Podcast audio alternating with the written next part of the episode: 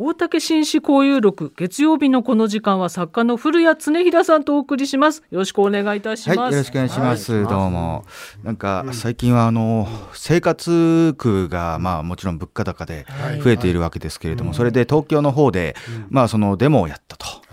それでうなぎが食いたいんだけど食わせろとね、あるいは旅行に行きたいんだけど行かせろって言って、まあその名前言いませんけどね、H さんって方が、あのうなぎなんかあの食えるだろうと、ね旅行なんけ切り詰めたらいけるだろうと、うん、バカじゃないのかみたいなことを嘲笑してましたけどね、うん、まあこういう連中がばっこするっていうこと自体が私はどうかと思いますけどね、どうでしょうね。いやいや。いや俺はそれ知らないけど、ええ、こううううなぎ高いよだ高いですよ。1280円ぐらいね。いやいやもうもっとしますけど、ね、するところもしますでそれでその反論反論っていうかその根拠として、うん、あの自分も大学生の時は、うん、本当に3万円ぐらいアパートに住んで、うん、全然あのー、カーテンは新聞紙で、暖房とかもつけなかったけど、生きていけたっていうことを根拠に持ってくんですけども、あのあなたができることは他にも他の人はできないですからね、っていうそれで終わりなんですけど、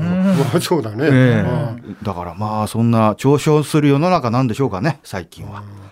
こん。なねエスカレートするよねね新聞紙で洋服作って歩けって話だからねそうですね。本当にね。そこまではできないだろうと、だからまあ何でも自分の尺度で考えるっていうのはよくのないことよくはないことだと思ってますけれどなるほど。はい、えー、っとよろしいでしょうか？そのはい、本題今日はですね、うん、2本立てでいきたいと思いまして、はい、えー、し一つは衆参補選の総括と二、はい、つ目は最最初の工場にもかぶりますけれども、うん、物価高がエンタメに与える影響と、なるほど。まあこの2本しゃべらさせていただきたいと思います。まず一つ目は衆参補選の総括でございますけれども、これは長崎4区これは衆院補選でございますね。それからあの参議院の補欠選挙は徳島高知5区、これについて、えー、つい昨日はい、結果が出まして、はい、えー、長崎の方では、うん、あ自民党勝利と、はい、で徳島5区については、うん、えー、これは自民党が敗れるとい。うことなんですね。はいうんで長崎の方から私はちょっと分析したいと思うんですけれども、まああのもともと長崎4区っていうのはあの、佐世保と平戸とかあの辺での地域でございまして、私なんていうのはあの最近佐世保だって言ったらその佐世保バーガーとかがあるんですかね。で僕は佐世保って言ったら僕はあの尊敬するむ村上龍先生の地元で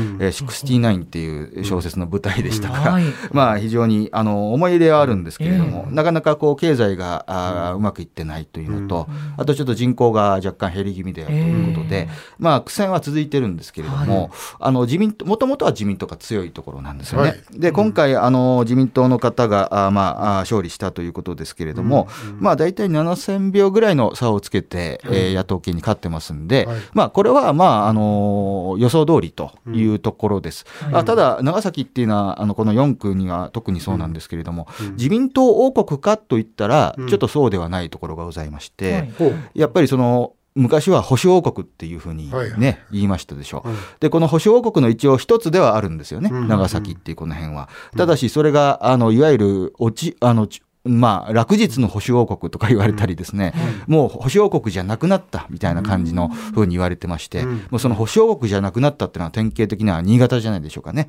昔は田中角栄さんの大地盤で、越山会っていうのは、あの、雨が降っても槍が降っても田中角栄さんに入れてたぐらいの、えー、まあ、要するに形成会の地盤だったわけですけれども、それがいわゆる、まあ、農業権ですからね、えー、国の減反政策ですとか、あ米価の問題ですとか、その地方経済の疲弊なんていうところで、うん、ああるいはまあその要するに自分が招いた種なんですけれども、うん、田中角栄氏のそのロッキード事件があって、その利権誘導とか金権不快っていうので、どんどんこの自民党から離れていっていると、ですから今新潟っていうのはどっちかというと立憲の方が強い地盤があると、これはもう完全に保守王国じゃなくなったパターン、でその落日の保守王国っていうのはもうかろうじて保守が強いんだけれどもちょっと怪しいぞというところでこれはもう山梨、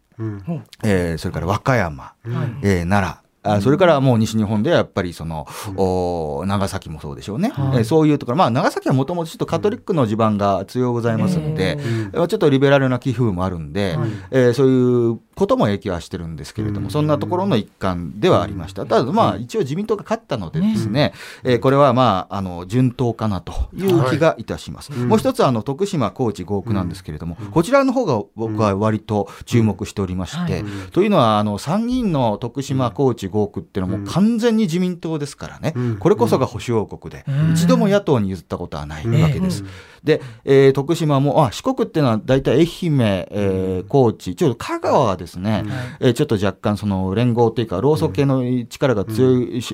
かつての民社党系が強いもんですから、ちょっと濃淡あるんですけれども、とりわけ徳島と高知っていうのはもう完全な保守王国なんですよね。で、今回前回、まあ、あの、議員辞職された自民党の方の不祥事はとも大変なもんでございますけれども、とはいえ、あの、これ9万票差がついてるんですよ。9万票ですよ、うん、約9万票、9万票弱ですけれど。も、はい、ここまで差が開く、つまり、えー、選挙前からですね、うん、自民党の方は苦戦するんだろうなということで、うん、あまり応援とかっていうのは長崎の方に行くわけですけれども、それにしても9万票の差がつくっていうことは、かなりこっちの方の結果が自民党とか、公明党にとっては厳しい結果だったんじゃないかなと。いうふうに思いまして、まあ、今報道されてますように、まあ、よもよも解散というのは、あ相当厳しくなってきたと。で、負け方、負けは負けなんだけど、負け方ってのがありますからね。で、その僅差で負けたら僕はまだいけるかなと思ったんですけど、9万票っていうと本当にね、トリプルスコアに近いようなもんですから、あここの、むしろ長崎で勝ったことが喜ばしいみたいな感じで、痛み分け的な報道がなされてますが。でも確か慶太郎君あれだよね、こう徳島は、あの、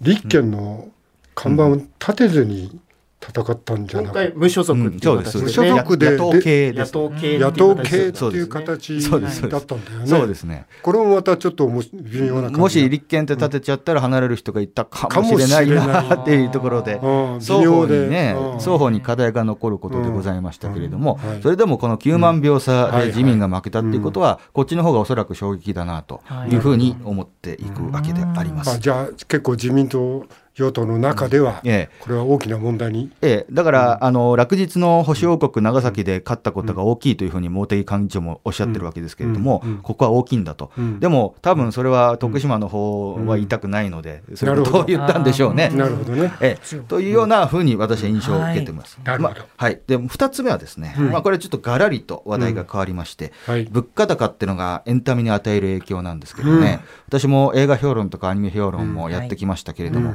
まあ、もちろん私も本を書いてますから、はい、まあ、出版エンタメとか、うん、その業界の真っ先にいるわけですけれども、うん、ことにこの2年で、この物価高がそういった、うん、まあ、広く言ってもね、雑誌も漫画もエンタメですけどね、はい、これが相当きつくなってきたなっていう話をしたいんですよね。で、まあ、例えば出版、その中には漫画も入ってますけれども、まあ、ただでさえですね、まあ、本が売れないっていう、もう構造的なあパンチがある中で、物価高じゃあ、この業界どうなってるんだろうっていう、やっぱり紙ですよね。紙があの原材料が上がっている、これはウクライナ戦争ちょっと前から始まったことでですね、でそれに従って、えー、私なんてよくあの新書なんて出しますけれども、皆さんに20年前ぐらいの新書っていくらだったったかっていうと、大体780円とかじゃなかったですか、えー、800円とか、今はもうそれそれじゃあ、えー、採算が取れずにですね、私が最近発売したのは990円だったですからね、でこう1000円を超えるとですねラーメン屋さんと同じようにお客さんが来なくなるわけですから、1000円縛りそうなんですよ、だ税込みで990なんですけれども、大体その970とか、990とか、でもそれはなんかこう出版不況もあるんですけれども、やっぱり原材料、あと輸送コストですよね。なるほど。ででもそんなの、あの、すっちゃえばいいじゃないかっていうふうに思いますけれども、はいうん、本っていうのは特殊で返本がございますでしょ？うん、で、返本が来てまた流通されないと、うん、えー、じゃあ倉庫に取っときゃいいじゃんと思いますけれども、あの、断裁するんですよね。つまり、あの、紙くずにしちゃって捨てるんです。はい、それはあの、税金かかりますから、資産になっちゃうんで、そういうことを考えますとですね、その備蓄しておくってことにいかないんです、実は。雑誌なんて特にそうなんですけれども。じゃあ発行部数を見極めて。そうなんですよ。この辺までいくんじゃないかっていう目安を。相当シビアですねであとまあもう一つのエンタメの我が国の核でありますそのアニメの分野ですけど、はい、これもまあやっぱりインボイスの問題もう始まっちゃいましたけども、これも相当影響ありますけれども、アニメの場合は物価高っていうよりも、おアニメってあの今要するに日本で、えー、作ってる場合もありますけれども、例えば台湾とか韓国、フィリピン、あるいは香港、中国ですね、そういったところの原画の方に、まあ、デジタルで書いてもらって、それをデータで送るっていうことをやりました、やってますんで、ですから、ワンピースだって、昔は結構フィリピンでね、原画を作ってたんですけれども、あ昔はですね、それ航空機で輸送してたんですよ。セル画なんで、セル画データじゃないですから、今はデジタル、ほとんどデジタルですから、そういう意味ではね、燃料費が上がったと言って、ても、うん、まあ昔よりはもしかしたらコストが下がってるかもしれませんね。ところがですね、うん、やっぱりこれも一つの大きな問題がございまして、これは物価高っていうよりですね、うん、アニメ業界のこの根本的な収益の問題なんですけれども、日本のアニメってどうやって儲かってるかっていうところ、かつてはですね、これは手塚治虫先生が、まあその基礎を作ったと言われるんですけれども、まず非常に安くお仕事を請け負うんです。はい、えー、この原画を書いたり、放送、放送権料もそうなんですね。じゃあ、儲けなんかほとんどないわけですよ。何で儲けるとか。これはおもちゃとか、玩具とか、プラモデルとかですね。ええ、グッズなんです。物販。物販なんです。ですから、この物販が主力なんです。むしろ、テレビ放送ではそんなに儲けられない。あ、そうなんですよ。物販のライセンスで儲けるんです。だから、あの、そのためにわざわざいろんなモビルスーツを出していったのがガンダムなんですね。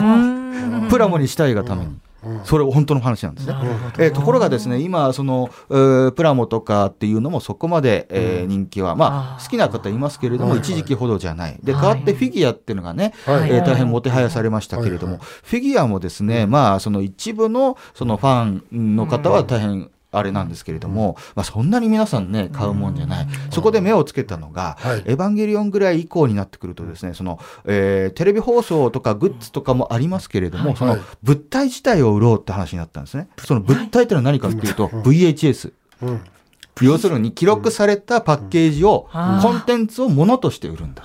昔はレーザーディスクってありますよね。それからその次には、あまあもちろんベータの時代もあったけれども、VHS。で、この VHS っていうのはですね、当時、えー、1本やっぱり9800円ぐらいしたもんですから、でもファンだったらみんな買いますよね。フィギュアだったら好き嫌いあるんだけれども、VHS ってそんなに好き嫌いないじゃないですか。やっぱりみんな見たいから。えそれが今どうなりましたか？どうなったんですか？DVD は DVD とかブルーレイを買う方ってそんなにいませんでしょ。うもうみんな配信なんですよ。そうですよね。ですよね。うん、そうすると、うん、DVD ってまあだいぶ後半安くなりましたけれども、はい、それでもワンセット、うん、ボックスで1万円っていうのは、マニアの中ではね、私なんて笑うセールスマンの全巻セットボックス4万で買いましたね。笑うセールスマン全巻。えー、えー、あれ百何十万ありますから、でもこれが収入の核で、これがアニメーターの方の給料に一部になってたんですよ。でも皆さん DVD ボックスなんか買います？アニメで。だって動画配信で全部見れるんですよ、パックで、あるいはその定額で、サブスクで、そうするとあのただでさえそのアニメーターの方が苦しいと、でも物価上昇の影響はもちろん受けないことはないんだけれども、それ以前に要するに あの箱物が売れなくなっちゃったと。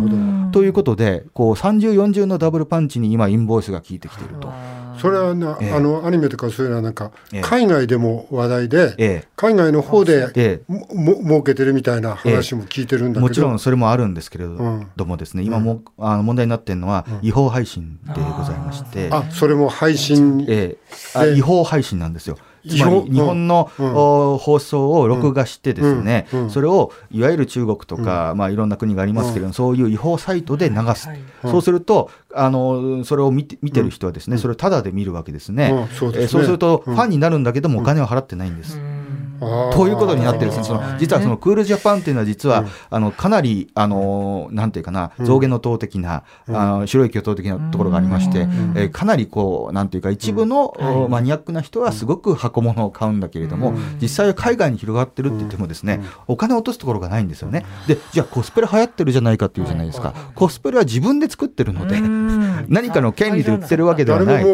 そうなんですよ。ですからですねもちろんこれは物価高もちろんアニメーターさんの家賃とか食費も上がっていくで給料はそんなに変わらないっていうこのもう二重三重って言いましたけども、五重六重のダブルパンチ、トリプルパンチが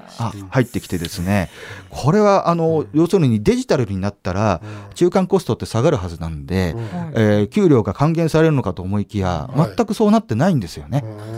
っていうですね、僕はだから漫画もだから紙の部分がありますので、今デジタル配信が盛んですよね、えー、だから非常にこのエンタメと物価高あるいは物を買わなくなったというデジタル化の功罪という話を今日いたしましたが。ありがとうございます。そうか。うん、そうなっていくとこう日本がここちょっと強い分野だったけど、ええ、これからの海外からの収入もどんどんダメになってだから昔みたいに VHS があった方が良かったかもしれない。その方が売れてる。そうなんです。はあ。以上大竹紳士交友録古谷恒平さんでした。火曜日は深澤真紀さんがいらっしゃいます。ありがとうございます。はい